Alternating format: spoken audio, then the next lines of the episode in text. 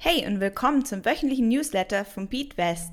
Mit unserem wöchentlichen Update erfährst du kurz und knapp, was diese Woche im Finanzmarkt passiert ist und bekommst zusätzlich hilfreiches Wissen zum Thema Investieren. Aber bevor es losgeht, ganz kurz noch etwas über BeatWest.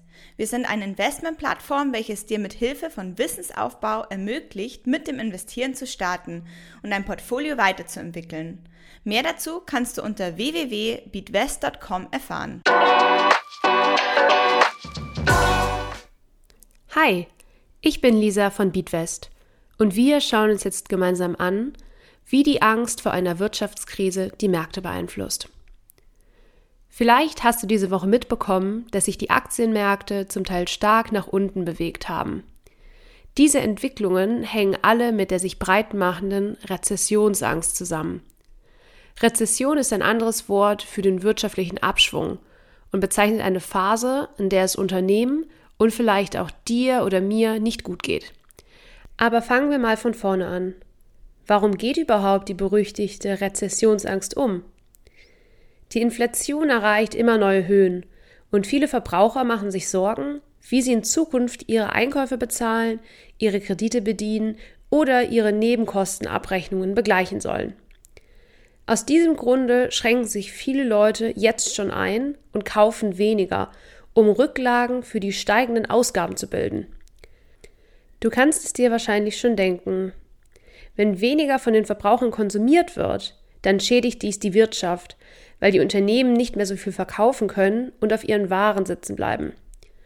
Wenn Unternehmen weniger als geplant verkaufen, wirkt sich dies negativ auf ihren Aktienkurs aus.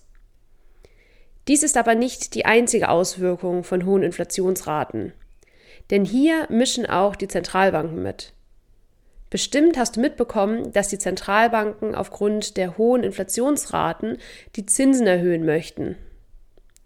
Das hat zur Folge, dass es für die Unternehmen und für uns als Privatpersonen teurer wird, Kredite aufzunehmen.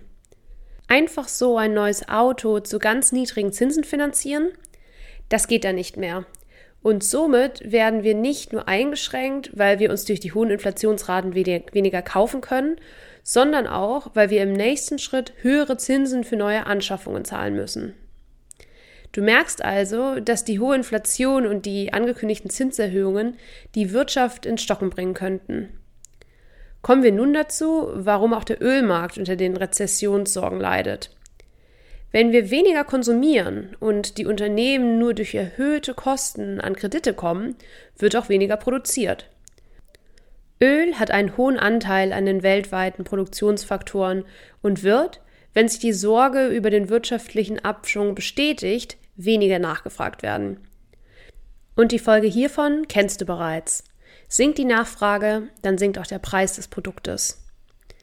Wie du dir denken kannst, haben die genannten Einflussfaktoren eine negative Auswirkung auf die Börse und tragen die Hauptverantwortung für die fallenden Kurse. Wenn du langfristig investierst und dein Portfolio breit aufgestellt hast, dann ist dies aber trotzdem kein Grund zur Beunruhigung, auch wenn dies vielleicht deine erste turbulente Marktphase ist. Kommen wir nun zu Fragen von Newsletterlesern. Diese Woche erreichte uns die folgende Frage.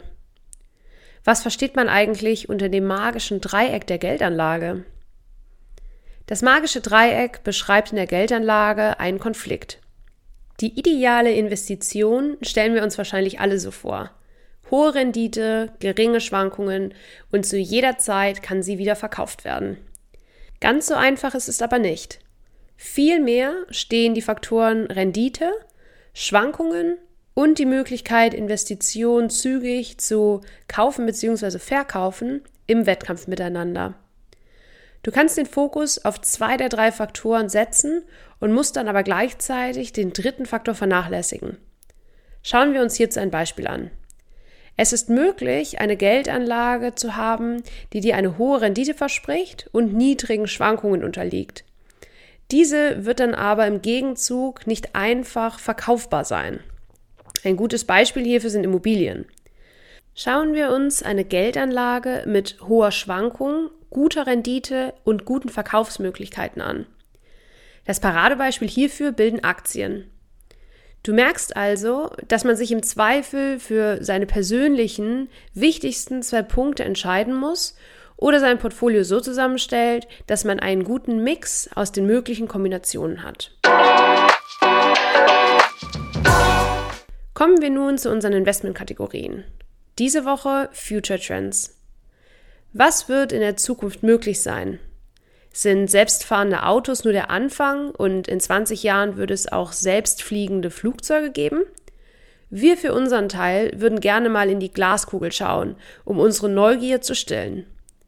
Bis das möglich ist, investieren wir aber schon mal in die größten aktuellen Zukunftstrends, wie beispielsweise demografischer Wandel, Urbanisierung, Klimawandel und technologischer Durchbruch.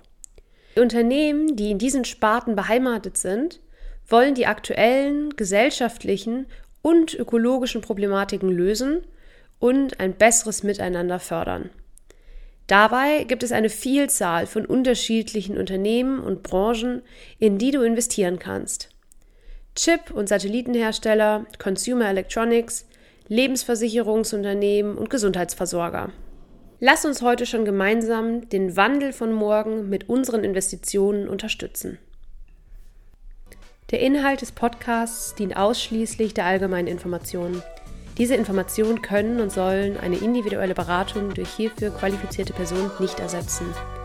Die hier angegebenen Informationen stellen keine Anlageberatung und keine Kaufempfehlung dar.